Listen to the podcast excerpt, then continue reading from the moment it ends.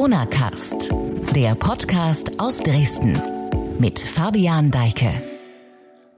Eine neue Folge Corona Cast. Ich grüße Sie und bedanke mich schon mal dafür, dass Sie wieder zuhören. Ich bin Fabian Deike und heute wird es eine Folge in diesem Podcast, bei der es eigentlich ursprünglich geplant schwerpunktmäßig um zwei Themenfelder gehen sollte.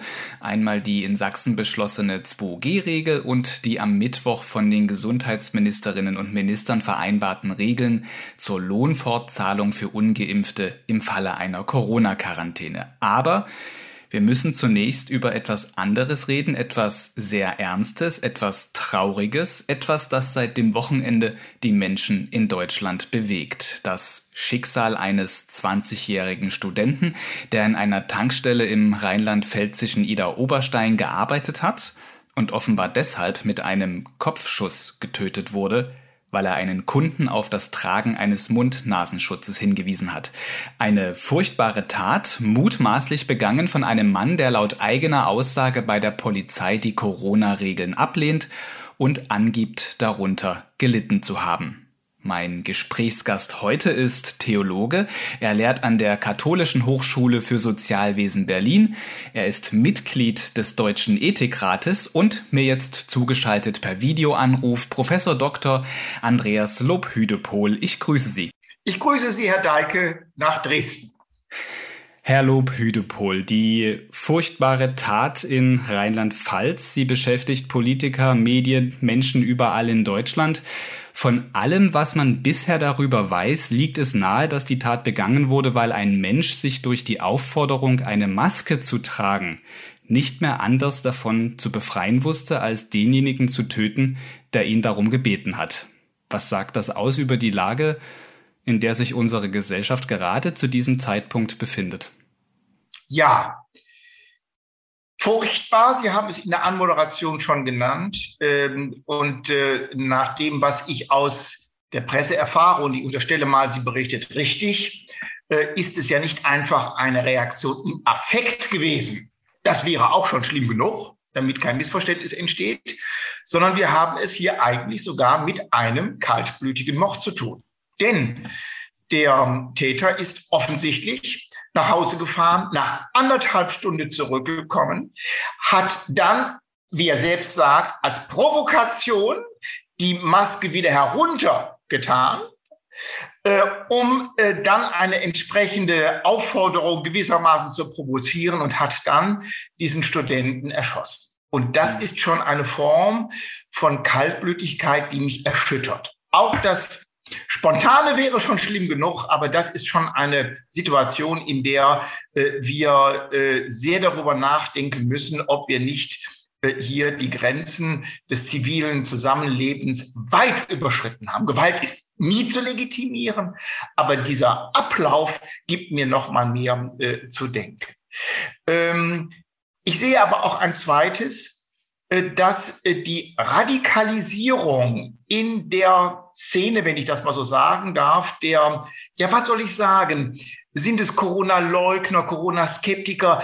Wenn sie nur das wären, dann wäre das zunächst einmal zu akzeptieren, denn ich meine, dafür leben wir in einer Demokratie, dass äh, wir auch unterschiedliche Auffassungen haben, auch unterschiedliche Auffassungen haben über die Gefährdungssituation, unterschiedliche Auffassungen haben über die notwendigen Reaktionen. Das gehört zur Demokratie dazu. Das ist eine Form der Strittigkeit, die müssen wir aushalten, aber dass es offensichtlich nicht darum geht, sondern dass man äh, die Corona-Skepsis nutzt als Vehikel, um sich an Grundsätze des äh, zwischenmenschlichen Zusammenlebens zu vergreifen. Und das finde ich eigentlich äh, das äh, furchtbar Erschreckende. Also auch das, was hinter in den sozialen Netzwerken offensichtlich an Beifall, an Zustimmung äh, sich Bahn bricht. Äh, und ähm, äh, das finde ich eben halt, mhm. das ist ein Angriff auf die Zivilität unserer Gesellschaft. Da sprechen Sie gleich den nächsten Aspekt an. Es gab ja diese Tat, die alleinstehend schon schlimm genug eben ist.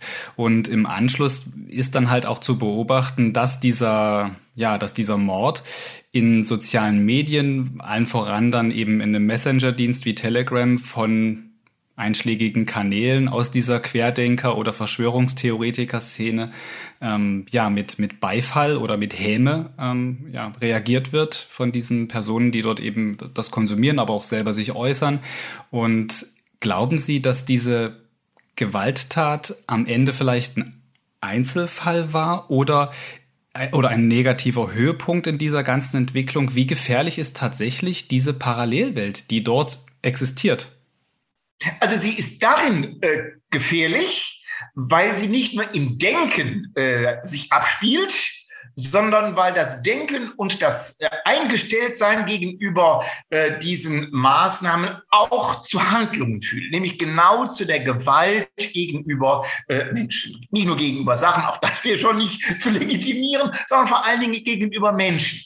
Und wir haben hier ein Phänomen, was wir aus vielen populistischen, aus vielen rechtspopulistischen, rechtsextremen ähm, Facetten her kennen, äh, dass Einstellungsmuster, das Denkmuster, das Beifallmuster, ja, äh, Menschen in die Handlung drängen. Also in Gewalt dann gegenüber, äh, äh, in diesem Fall, äh, wehrlosen Opfern, also einem 20-Jährigen, der einfach nur auf das Einhalten elementarer mhm. Regeln, die vor allen Dingen ja auch nicht sonderlich eingriffstief sind. Nicht? Was ist denn so furchtbar Schlimmes daran, dass wir eine Maske tragen? Ich trage sie übrigens auch ungern, damit kein Missverständnis ist. Ja, ich fühle mich auch viel lieber ohne Maske, nicht? Aber es ist doch nur eine sehr überschaubare Eingriffstiefe, wenn wir zu unserem, aber auch zum Schutz aller Menschen diese Maske tragen. Nicht? Und das ist genau das Gefährliche. Wir haben es mit einer bestimmten Form von Radikalisierung zu tun, die nicht nur verbal verbal aggressiv ist, auch das ist übrigens nicht besonders schon, sondern die aus der verbalen Aggressivität heraus zu manifester Gewalt gegenüber mhm. Menschen macht. Das ist das große Gefährliche, äh, was sich hier äh, in, der, äh, in, der, äh, in dem ähm, Fall von Ida Oberstein auch äh, zeigt zu beobachten ist das ja auch auf ähm, Demonstrationen. Medienvertreter, also Journalisten berichten da ja öfters auch davon. Ist es auch ähm, teilweise dokumentiert, dass eben auch Übergriffe dann auf Demonstrationen stattfinden. In diesem Fall war es ja tatsächlich eine Alltagssituation und keine Situation, wo man eine Konfrontation hat kommen sehen können. Und das ist, glaube ich, dann nochmal ein ganz großer Unterschied. Das war für mich auch der Punkt. Ich teile völlig Ihre Auffassung, weshalb ich am Anfang mich vielleicht zu einer verwegenen Formulierung habe hinreißen lassen, dass ich davon gesprochen habe, es ist ein kaltblütiger Mord gewesen. Ich will diesen Menschen nicht in Bausch und Bogen verurteilen. Dass wir müssen gucken, selbst wenn er eine bestimmte Form der psychischen Belastung hat, äh, dann entschuldigt das aber auch übrigens nicht alles, muss man auch nüchtern sagen, nicht? Äh, aber äh, es ist nicht im Affekt passiert, nochmals, auch das wäre schlimm genug, mhm. sondern zwischen der ersten äh, ähm, Gefühl, beeinträchtigt zu sein äh, und der Tat lagen anderthalb Stunden, wo ein Mensch nach Hause gefahren ist, eine Waffe sich geholt hat, wieder reingegangen ist, bewusst diese Situation provoziert hat um mhm. dann sozusagen zur Tat zu schreiben. Und das ist genau äh, das große Problem. Wir haben es mit einer furchtbaren Verrohung von Auseinandersetzungen äh, zu tun. Und äh, ich gestehe freimütig, äh, dass auch äh, die Querdenker-Szene, nicht, was für eigentlich ein wunderbarer Begriff, Querdenker, nicht? Man, es ist eigentlich ja ein, ein, ein, ein edler Begriff, nicht? Mal was gegen den Strich zu bürsten, neu nachzudenken, nicht? Das ist usurpiert worden, ja, vereinnahmt worden sozusagen äh, von Menschen, denen äh, daran gelegen ist, dass die Zivilität unserer offenen Gesellschaft Schaden nimmt. Mhm. Und das ist eigentlich das große Gefährliche, was sich hier äh, auch zeigt. Gefährlich ist ja auch jetzt vielleicht die Tendenz oder ja, wenn ich jetzt mich mal in die Lage versetze eines Verkäufers oder eines ähm, Zugbegleiters oder vielleicht auch von jemandem, der an einer Einlasskontrolle bei einem Konzert steht, der ja dazu aufgefordert ist, die Regeln durchzusetzen. Ja, weil es die Regel ist, dass man eine Maske tragen muss oder dass man seinen Genesenen oder Impfnachweis äh, zeigen muss. Wenn diese Leute jetzt sehen, was tatsächlich auch möglich ist, nämlich so eine schlimme Tat, wie glauben Sie, sollen die mit den Ängsten umgehen und wie kann man diese Menschen dazu bewegen, diese Regeln dann doch durchzusetzen? Ist das überhaupt möglich?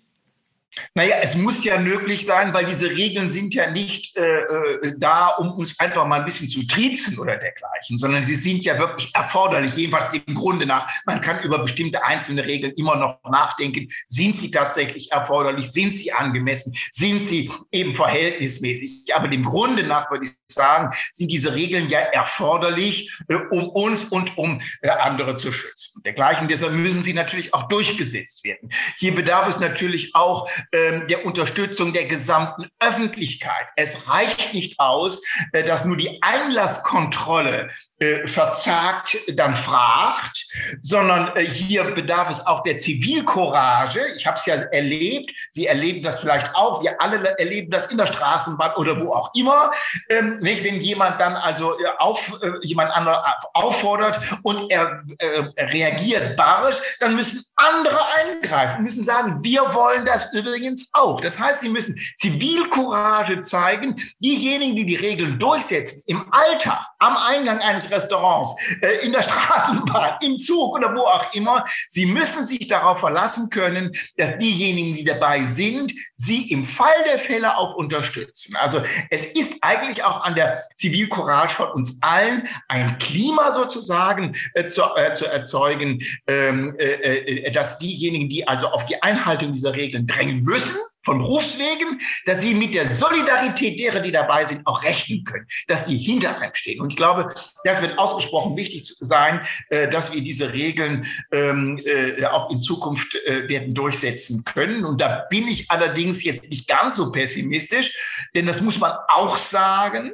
Wir haben eine hohe Bereitschaft der Bevölkerung nach wie vor, sich an diese Regeln zu halten, selbst in solchen Situationen, wo man vielleicht selber den Sinn nicht so im letzten einsieht.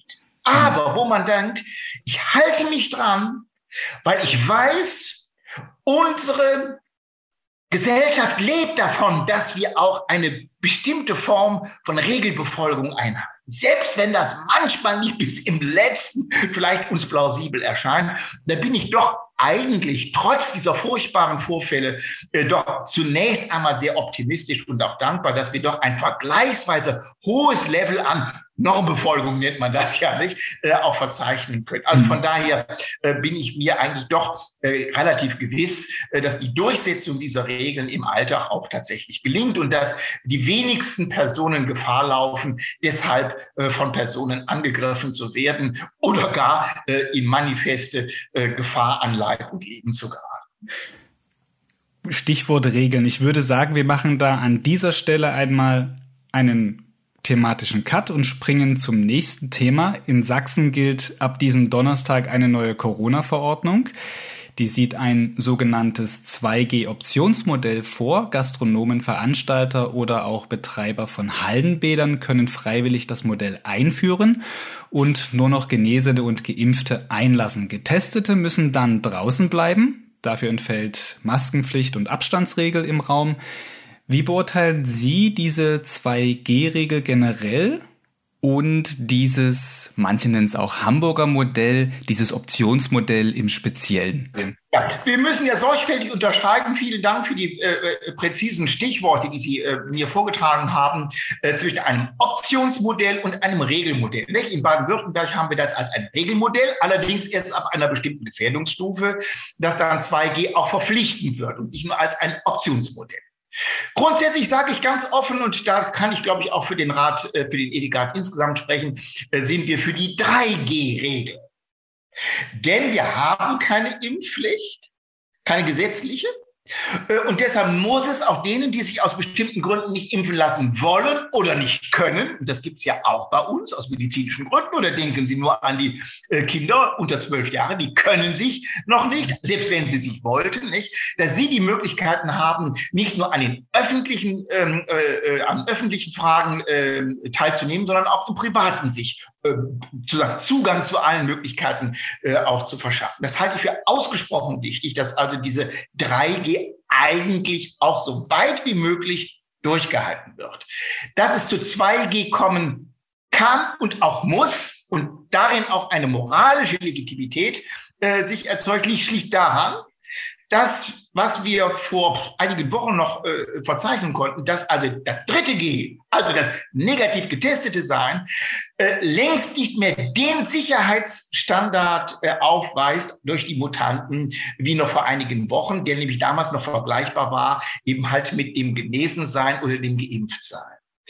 Äh, die neuen Mutanten sind so viel mehr aggressiver, dass wir eine sogenannte falsch negativ Rate bei den, insbesondere bei den Schnelltesten von bis zu 25 Prozent haben. Äh, das Geimpftsein, das Genesensein, da gibt es auch noch etwa fünf Prozent an äh, Gefahr, dass man dann nicht nur, dass man sich infiziert, sondern dass man vor allen Dingen überträgt. Es geht ja immer um die Übertragung, also um das Anstecken. Auch das ist ein Risiko. Das hat es auch vor Wochen noch gegeben bei den negativ Getesteten. Dieses Risiko ist deutlich größer geworden, also bis eben zu 25 Prozent. Das heißt, wir haben eine veränderte Sicherheitslage. Und wenn wir jetzt als äh, das 2G ähm, äh, einführen oder als Optionsmodell, dann ist das legitim dann, wenn die Sicherheitslage es erfordert.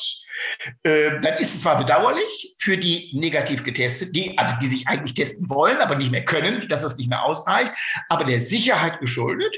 Und dann ist es legitim, denn dann muss ich als Mensch, der sich nicht impfen lassen will, selber die Güter abwägen, was ist mir wichtiger? Mhm. Meine Vorbehalte gegenüber der Impfung aus welchen Gründen das auch immer sich speist, diese Vorbehalte.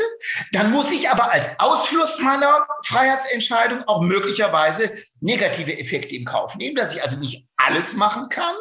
Oder aber, dass ich sage, nein, ich stelle, äh, für mich sind Restaurantsbesuche, Kultureinrichtungen so wichtig, dass ich meine Skrubel gegenüber einer Impfung, gegenüber dieser Impfung zurückstelle und ich mich äh, von jetzt auf gleich auch impfen lassen. Äh, aber glauben Sie nicht auch, dass dann genau diese ich nenne es mal Ausgrenzung an einer gewissen Stelle, ähm, diese spürbare Spaltung der Gesellschaft weiter vorantreiben kann? Nein, das sage ich. Die Frage liegt nahe, die liegt sehr nahe. Äh, ähm, äh, nur ich selber habe es ja sozusagen in, in, ich muss in vielen Bereichen meines Lebens, äh, muss ich, ähm, äh, wenn ich Entscheidungen treffe, abwägen, welche Vorteile habe ich mit meiner Entscheidung welche Nachteile habe. Wenn ich beispielsweise im öffentlichen Verkehr mit einem Automobil teilnehmen will, in dem ich selber fahre, muss ich auch eine Voraussetzung erfüllen. Und zwar nicht, weil jemand mich erziehen will, sondern weil die Voraussetzung sicherstellen soll, dass ich andere nicht gefährde. Und wenn ich das aber nicht will, dann muss ich eben halt darauf verzichten, dass ich mich im Straßenverkehr mit einem eigenen Auto äh, bewege. Da gibt es ganz viele Situationen unseres Lebens, wo ich diese Güterabwägung machen. Wenn ich in die Karibik reisen will, muss ich mich auch gegen Geldfieber impfen. Wenn ich das aber nicht will, dann kann ich eben halt nicht in die Karibik fahren. Verstehen Sie, wir haben mhm. permanent diese Situation und das gehört auch zu einer Freiheitsentscheidung hinzu. Und ähm, äh, die, das muss auch äh, äh von demjenigen, der sich nicht impfen lassen will, obwohl er es könnte, obwohl ihm also ein Impfangebot vorliegt, obwohl er auch keine medizinischen Gründe kennt, äh, dann muss er das schlicht abwägen. Mhm. Und äh, ich wehre mich nämlich dagegen, hier von einer Spaltung zu sprechen. Ich will Ihnen in, einer, äh, in aller Offenheit sagen, die Solidarbereitschaft der Gesellschaft gegenüber denen, die sich freiwillig nicht impfen lassen wollen, ist sehr hoch. Hm. Und zwar deshalb, weil natürlich jeder gewollt ungeimpfte damit rechnen kann, auch mit rechnen können muss, dass ihm, wenn er infiziert wird, wenn er erkrankt, wenn er sogar schwer erkrankt, dass für ihn ein Krankenhausbett zur Verfügung steht. Und wir wissen aber, dass das, äh, dass das Krankenhausbett beziehungsweise das, äh, das intensivmedizinische Versorgungsangebot zu Lasten anderer Patienten gibt, die nämlich sterben übrigens. Das, das haben wir ja in den letzten Jahren gemacht.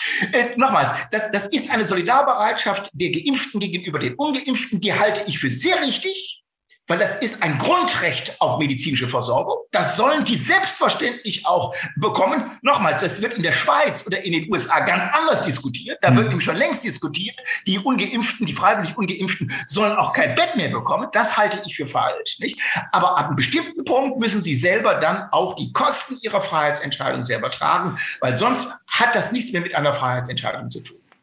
Auf der anderen Seite argumentieren eben jene, die sich nicht impfen lassen wollen, dass das 2G-Modell eine Art Impfpflicht durch die Hintertür ist. Also Sie hatten jetzt gerade eben Ja, ja, klar. Genau. Sie, Sie haben jetzt gerade oh, eben genau das. Genau, nee, alles gut. Sie haben ja gerade eben äh, beschrieben, dass den Betreffenden dann, wenn sie sich nicht impfen lassen, ihnen vielleicht der Zugang zum Restaurantbesuch erschwert ist oder dass sie vielleicht nicht auf ein Konzert gehen können. Das ist beides jetzt nicht unbedingt lebensnotwendig, macht das Leben vielleicht lebenswert. So viel also verstanden. Anders sieht es da aber schon aus, wenn es jetzt, wie von den Gesundheitsministern beschlossen, Ungeimpfte im Falle einer Quarantäne eben dann keinen Anspruch mehr auf Lohnfortzahlung haben. Das soll ab November kommen. Einige Länder machen das jetzt schon inzwischen.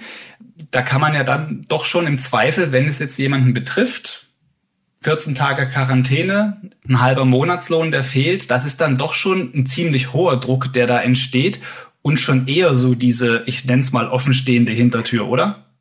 Nee, ich bitte um Entschuldigung, dass ich Ihnen da doch etwas, äh, also wie Sie argumentieren, ist zunächst mal sehr plausibel. Ja, aber erstens ist das eine gesetzliche, äh, ist das genauso gesetzlich vorgesehen. Das ist jetzt nicht, das ist das, das ist die gesetzliche Grundlage. Nee, nee, klar, dass das gesetzliche Grundlage ist im Infektionsschutzgesetz, ist es ja auch genau festgelegt. Äh, ja, also das ist das Infektionsschutzgesetz, das sagt ganz klar aus, äh, dass wenn ein Staat eine Quarantänepflicht anordnet und der Betroffene kann sich allerdings nicht selber schützen, dann ist ihm, finde ich sehr richtig, mit Fug und Recht ähm, äh, die, ähm, den, der Lohn zu erstatten, beziehungsweise nicht er, sondern der Betrieb bekommt die Lohnfortzahlung zurückerstattet. Das finde ich völlig legitim. Aber es ist ausgeschlossen, das ist die Rechtslage, die seit, seit seit Jahrzehnten gilt, dass wenn ich aber das äh, dadurch abwehren kann, weil ich eben halt nicht impfen lassen kann, dass ich dann keinen Anspruch habe. Ähm, dass, äh, dass das bislang noch so läuft, ist eine Kulanzgrund, beziehungsweise bislang konnten sich ja erst sukzessive nur die Bevölkerung äh, dagegen schützen. Ne?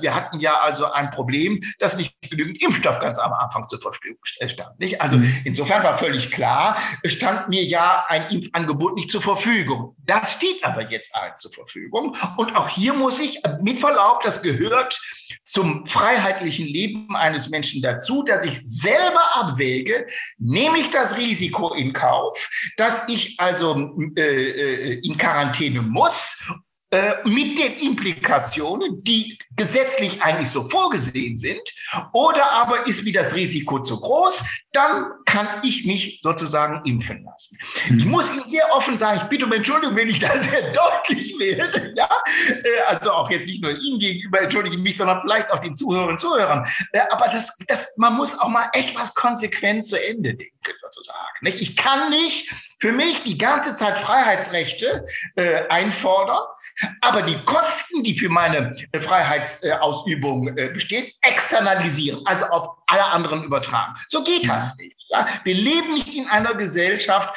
äh, Tesla Teflon nicht, also der Erfolg bleibt kleben, nicht Tesa nicht äh, und äh, Teflon alle negativen die perlen bei mir ab. So geht das nicht. So ist unsere Gesellschaft aus guten Gründen nicht strukturiert. Ich muss auch diejenigen schützen, ähm, die nämlich das mitbezahlen müssen. Mhm. Ja, also insofern sage ich hier sehr klar, äh, ich halte das nicht nur für moralisch legitim, dass die Bundesländer das Gesetz zur Geltung bringen, was sie vor Jahrzehnten geschlossen haben, mhm. sondern ich halte das sogar für äh, moralisch geboten. Es sind ja nicht meine Argumente, die ich da jetzt vielleicht in diese Frageformulierung mit reingenommen habe, sondern Argumente, die man tatsächlich eben liest und sieht und das nicht unbedingt von wenigen Leuten. Man kann es auch konkret machen an einem Beispiel. Ein Dresdner Gastronom etwa bekommt gerade große Aufmerksamkeit bei Facebook, weil er darüber schimpft, dass sich die Regeln häufig ändern dass man damit allein gelassen wird und dass der Staat sich, so schreibt er es, sich ständig in private Dinge einmische und dass er selbst entscheiden wolle, ob er sich impfen, testen und so weiter lässt. Was sagt man dann Leuten, die sich jetzt zunehmend eben auch durch diese vielen Regeln, erst 3G, jetzt 2G, dann äh, entfällt die, die, die Bezahlung oder dieser kostenlose, dieses kostenlose Testangebot. Was sagt man diesen Menschen, wenn sie sich zunehmend bevormundet fühlen? diese Menschen fühlen sich in Wien so eine Art ja, äußerem Zwang. Ja, ja, sehr schön, sehr schön. Wunderbar, Ihre Frage. Entschuldigen Sie. Wunderbar, Ihre Frage. Wo ist deine Bevormundung? Er muss nur selber entscheiden, was ihm wichtiger ist. Hm. Da muss er sich dran gewöhnen, der Restaurant. Ich darf ich mal so frech sein. Ich bin so frech. Sie dürfen so frech sein. Ich der Restaurant macht ja permanente Entscheidungen und dergleichen. Er muss sich sagen, was für ihn wichtiger ist. Genauso wie er entscheiden muss in seinem Leben, ist ihm wichtiger ein Eigenheim und er verzichtet auf ein Auto oder er verzichtet auf ein Auto, äh, äh, kauft sich lieber ein Eigenheim, fährt lieber in Urlaub, macht lieber. Das heißt, wir machen permanent Entscheidungen in unserer Lebensstil, weil wir nicht alles haben können. Mhm. Und mit Verlaub, diese Regeln, die hier gerade kommen, sind ja nicht äh, äh gemacht durch den Staat oder durch die Gesellschaft, um hier jemanden zu piesacken. Ja, die Gefahr, in der wir hier momentan leben, geht von einem Virus aus und nicht von Menschen, die mal Lust haben, irgendwie hier zu machen. Ich glaube, es ist eher in manchen Bevölkerungskreisen eine generelle Skepsis gegenüber einer bestimmten Form von Staatlichkeit. Hm. Okay, dann muss man darüber arbeiten. Hm. Ich, gut, ich meine, also wenn Leute sagen, dass dass das ein, ein von, von einer Regierung gemachte Krise ist. Ich glaube, da, da ist sowieso schwierig gegen zu argumentieren. Ah, also das, also das wahrscheinlich muss, dann. Ne? Also ich bin ja permanent in diesen Debatten drin. Äh, hm. Ich finde auch übrigens, aha, vorzüglich, dass sie geführt werden, diese Debatten. Weil nur über das Führen von Debatten können wir erstens verstehen, wie ist das Argument des anderen. Ja, also wie äh, äh, läuft das? Ja, äh, und wir können vielleicht auch darüber eine gewisse Form von Plausibilität erzeugen. Da, äh, da bin ich also äh, gegenüber dem von Ihnen jetzt zitierten Wirt, den ich natürlich nicht kenne, ich kenne auch seine Facebook-Eintragung nicht, äh, aber da vermute ich mal, dass das vielleicht bei ihm auch eine Rolle spielt, nämlich dass er äh, von einer mangelhaften Kommunikation auch sich überrollt. Und da würde ich in der Tat sagen, äh, das ist äh, ähm, vielleicht ein großes Problem, dass die Kommunikation und zwar nicht nur, dass Maßnahmen angekündigt oder verkündet werden, sondern dass Maßnahmen auch begründet werden, sozusagen. Ja? Also der Sinn erläutert wird, mhm. dass das zu wenig vielleicht in der Pandemie geschehen ist. Oder zu wenig auch gehört werden möchte. Oder auch zu wenig gehört werden müsste. Schauen Sie, wir haben einen Fall, den finde ich ausgesprochen interessant, äh, nämlich die Frage der Impfpriorisierung. Da hat der Bundesgesundheitsminister vor exakt einem Jahr, im September letzten Jahres, eine Taskforce eingerichtet, lange bevor es überhaupt einen Impfstoff gab.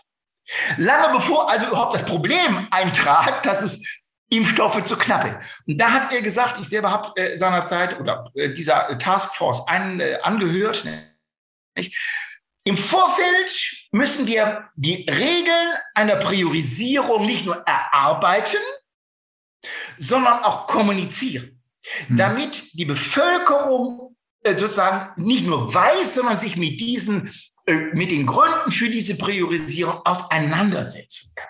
Hm. So, und da muss ich ganz offen sagen, ich bin selber völlig überrascht, also von Protesten in kleineren Bereichen abgesehen, mit welcher großen Akzeptanz äh, die Gesellschaft gefolgt ist, dass man sagt, wir gehen hier nicht sozusagen die schnellsten oder die wichtigsten Menschen, ja sondern die bedürftigsten Menschen. Hm. Das haben andere Gesellschaften anders gemacht.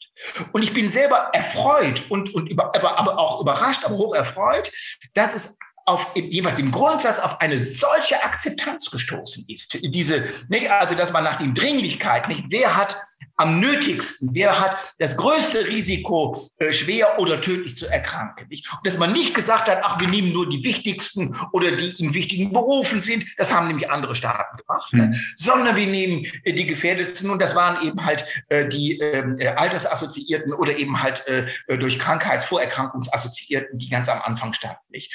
Und das war eine Strategie, eine vorauslaufende Debatte zu führen in der Gesellschaft. Und das ist zumindest, soweit ich das wahrnehmen kann, dem Grunde nach eigentlich äh, gelungen. Und darüber bin ich froh. Und daran, zeigt sich, äh, dass wir, je mehr wir darüber auch sprechen, je mehr wir die, die, die Gründe benennen, mhm. dass das äh, doch bei vielen auf, äh, ja, was heißt fruchtbaren Boden, also auf Akzeptanz stößt, weil sie sich damit äh, auseinandergesetzt äh, können und weil sie darin ja auch ernst genommen werden. Nicht? Die, wir begründen ja ähm, äh, anderen Menschen gegenüber dann etwas, weil wir damit rechnen, sie verstehen und wir wollen werben um ihre Zustimmung. Und das ist eine Frage von Wertschätzung. Oder weil sie vielleicht auch etwas im Zweifel nicht gut finden, was man verkünden muss. Ein so ein Thema sind die Bürgertests beispielsweise, die ab dem 11. Oktober ja dann nicht mehr kostenlos sein sollen. Ich finde es ein bisschen schwierig, dass davon Minderjährige nicht ausgenommen werden. Also für die 12- bis 18-Jährigen sollen diese Tests zum Jahresende dann auch kostenpflichtig werden. Bis dahin gilt eine Übergangsfrist. Bei Minderjährigen spielt doch aber schon dann das Elternhaus eine wesentliche Rolle bei der Entscheidung für eine Impfung, die ja im Zweifel vom Test befreien kann.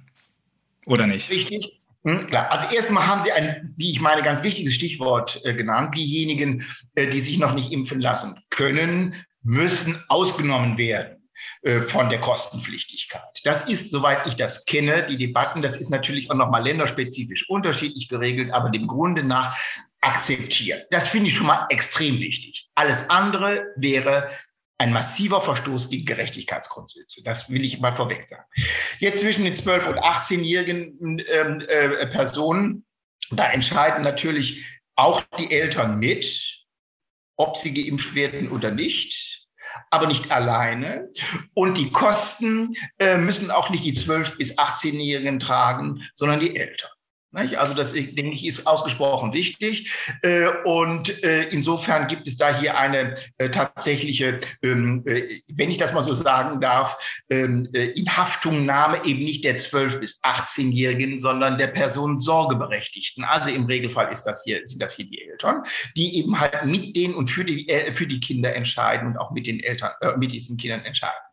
Ich bin mir nicht ganz so sicher, ob es tatsächlich ein großes Problem darstellt. Das mag vielleicht auch in unterschiedlichen äh, Bundesländern anders sein, äh, in was weiß ich. Bremen anders sein als in Bayern oder in äh, NRW anders als in Sachsen. Da muss man sorgfältig drauf achten. Mhm. Ich erkenne nur eine sehr, sehr hohe Impfbereitschaft und Willigkeit bei Kindern und Jugendlichen.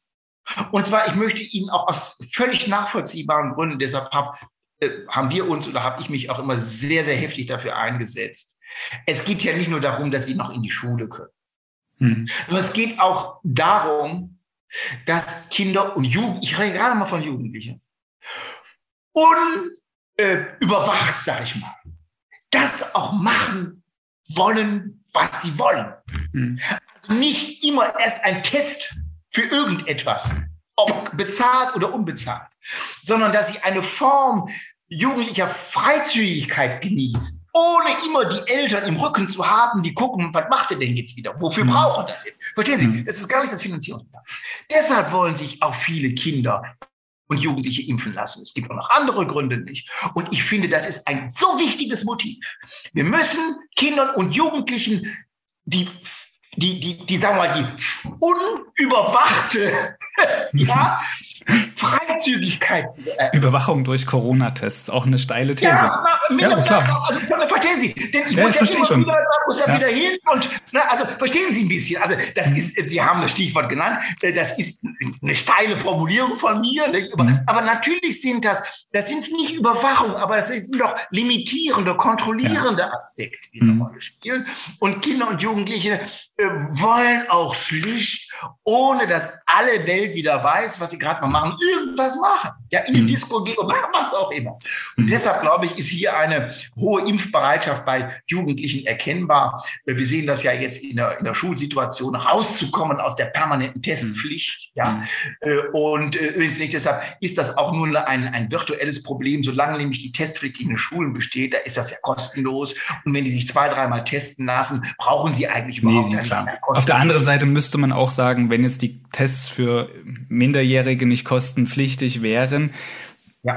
dann würde ja auch diese, dieser Kontrolle empfangen. Da könnten sie einfach ins Testzentrum gehen, den Test machen. Oder nein, ich weiß, sind gerade nicht sicher, ob man da die Zustimmung der Eltern braucht.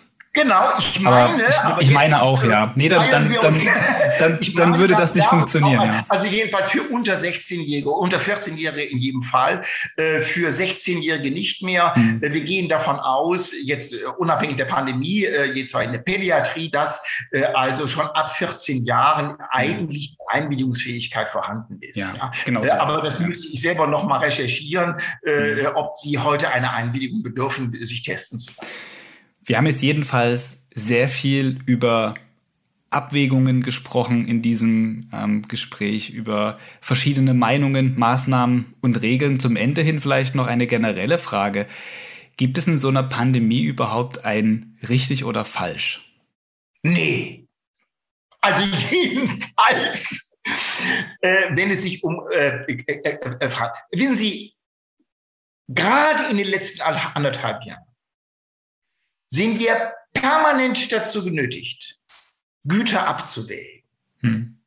Ja, was ist das Wichtigere im Wissen, dass wenn wir das eine tun, verletzen wir andere wichtige Güter. Das nennen wir als Ethiker immer Güterabwägung. Und das ist äh, so, deshalb, da gibt es nie ein eindeutiges richtig oder falsch. Ja, äh, wir müssen immer wieder neu abwägen, immer wieder auch neu nach, nachsteuern und dergleichen. Ja, wir nennen das in der Ethik, jetzt ist vielleicht ein furchtbarer Begriff, aber ich nenne ihn dennoch, ja, wir nennen das immer eine tragische Entscheidung. Mhm. Das finde ich sehr ehrlich. Wir wissen nämlich immer, dass wenn wir uns, Beispiel, im Lockdown für, den, ähm, für eine bestimmte Form des Gesundheitsschutzes entscheiden, nämlich dass wir eine Überlastung äh, des, äh, der intensivmedizinischen Versorgungsangebote nicht eintreten lassen wollen, nicht das nicht, dass wir aber zugleich auch gesundheitsrelevante Schäden verursachen. Mhm. Das ist tragisch. Und da gibt es nie sozusagen ein absolut richtig oder absolut falsch sozusagen. Nicht? Deshalb ähm, äh, sage ich so spontan eben auf Ihre Frage, gibt es eigentlich auch mal Ja oder Nein? Äh, ganz selten. Nicht, sondern es sind immer Dinge, die abgewogen werden müssen und die, da, die, da, davor muss auch geworben werden, man kann das auch anders gewichten und dergleichen. Ist vielleicht eine, eine, eine befremdliche, aber vielleicht aber auf der anderen Seite eine ehrliche Antwort von meiner Seite. In meiner letzten Frage will ich jetzt keine tragische Entscheidung. Ich will einfach nur vielleicht ein Datum oder einen Zeitraum. Bundesgesundheitsminister Jens Spahn sagte am Mittwoch, dass er damit rechnet, dass im Frühjahr nächsten Jahres die Pandemie beendet sein könnte, weil genügend Personen dann geimpft sind oder genesen sind. Der Chef der Kassenärztlichen Vereinigung Gassen hat einen Freedom Day gefordert, Ende Oktober. Also das soll dann der Tag sein, an dem alle Beschränkungen fallen sollen. Wann sehen Sie dieses Datum gekommen, wo man darüber nachdenken kann, den Zeitraum? Sind Sie da eher optimistisch, pessimistisch ist vielleicht ein falsches Wort, aber wie sehen Sie das? Also wenn Sie eine ganz ehrliche Antwort von mir haben wollen, wundern mich beide. Da bin ich sehr interessiert dran. beide Antworten wundern mich. Hm. Eine Sache ist, wann können wir in Deutschland auf die allgemeinen Regeln verzichten? Das verbindet sich ja mit einem Freedom Day äh, mhm. von Gas. Ob das Ende Oktober ist äh, oder im Frühjahr, weiß ich nicht. Ich bin Ethiker. Ja, äh, das ist ein Sachverhalt. Das hängt davon ab, wie das Pandemiegeschehen weiterläuft. Äh, nämlich äh, können wir gesichert davon ausgehen, dass wir nicht neue Mutanten haben. Nicht. Was würde Herr Gassen sagen, wenn wir in drei Wochen, der Herr Drosten und andere sagen müssen, dummerweise, wir haben jetzt nicht nur Mühe, sondern wir haben also irgendwie Omega-Variante. Ja, sie sind schon am letzten Buchstaben des griechischen Alphabets angekommen und die wirft alle Erfolge, die wir über Impfungen haben, über den Haufen. Das können wir bedauerlicherweise nie. Auch Herr äh, Spahn. Also ist diese, ist diese Debatte tragisch? Ja, war, nee, tragisch nicht, aber, nee, aber ich will Ihnen jetzt, äh, ich will Ihnen hm. aber noch einen anderen Grund nennen. Hm. Bis zum Frühjahr wird die Weltbevölkerung nicht geimpft sein. Hm.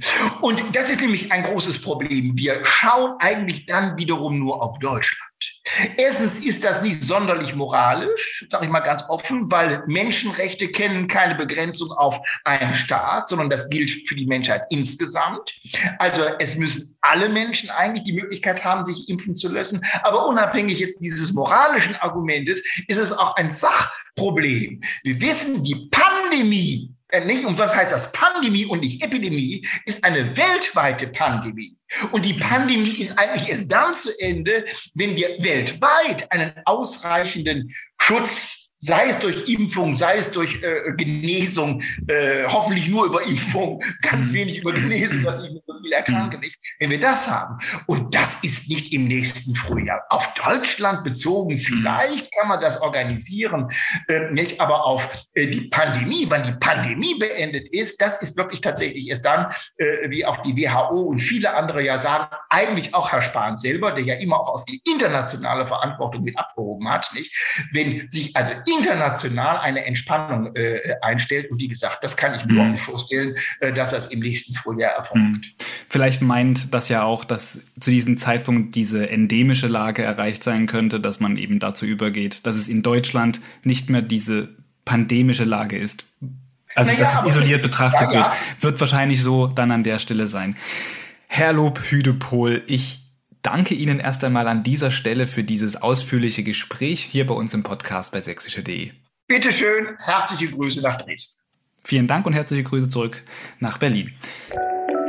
Ja, ein sehr tiefgründiges Gespräch war das mit Andreas Lobhüdepohl, Mitglied des Deutschen Ethikrates, mit vielen Perspektiven und Denkansätzen zu diesem furchtbaren Fall von Ida Oberstein sowie den verschiedenen neuen Corona-Regeln, die wir hier in diesem Gespräch gerade thematisiert haben, verlinke ich in der Beschreibung der Podcast-Folge wie immer passende Inhalte.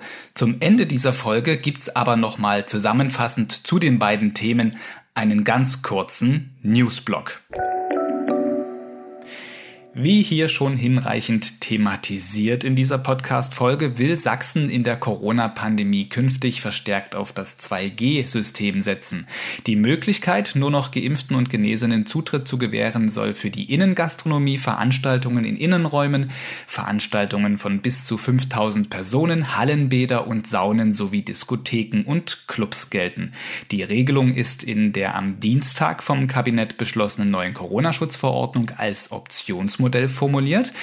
Es ist also niemand verpflichtet, diese Regel für seinen Betrieb anzuwenden. Allerdings, wenn eine Einrichtung das 2G-System nutzt, fallen Beschränkungen wie Maskenpflicht und Abstandsgebot weg. Für Kinder unter 16 Jahren gilt das 2G-Modell nicht. Die neue Verordnung gilt vom 23. September bis zum 20. Oktober. Und abschließend noch kurz erklärt, worum es beim Stopp der Lohnfortzahlung genau geht. Am Mittwoch haben sich die Gesundheitsminister auf ein bundeseinheitliches Vorgehen geeinigt. Demnach wird es so sein, dass ungeimpfte ab dem 1. November überall in Deutschland keinen Anspruch mehr auf Vergütung für den Zeitraum ihrer Quarantäne im Falle einer Ansteckung oder nach Reiserückkehr haben. Bundesgesundheitsminister Jens Spahn sagte dazu, Hintergrund, das ist wichtig, ist das geltende Infektionsschutzgesetz vom Bundestag beschlossen. Äh, das sieht ausdrücklich vor, äh, dass in den Fällen, wo eine empfohlene Schutzimpfung verfügbar ist, keine Lohnersatzleistungen mehr zu zahlen sind. Ich denke, es ist gut, dass wir auch dort ein bundeseinheitliches Vorgehen haben. Bundeseinheitliches Vorgehen äh, stärkt auch das Vertrauen, auch was das Datum angeht, der Bürgerinnen und Bürger in die Regelungen, die da sind. Der Stichtag 1. November, das noch als Ergänzung sei gewählt worden, damit auch Menschen, die sich jetzt noch für eine Impfung entscheiden würden, genug Zeit bliebe, sodass sie nicht von der Regelung betroffen seien, hieß es noch. Damit soll es das gewesen sein für diese Woche im Corona-Cast. Wir hören uns wieder nach der Bundestagswahl.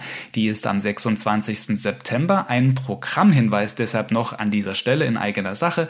Wir sind am Wahlabend und in den Tagen danach mit einem umfassenden Ergebnisdienst bei sächsische.de am Start mit Ergebnissen bis auf Gemeinde und teils auch Wahllokalebene. Schauen Sie gern vorbei. Damit tschüss und bis bald.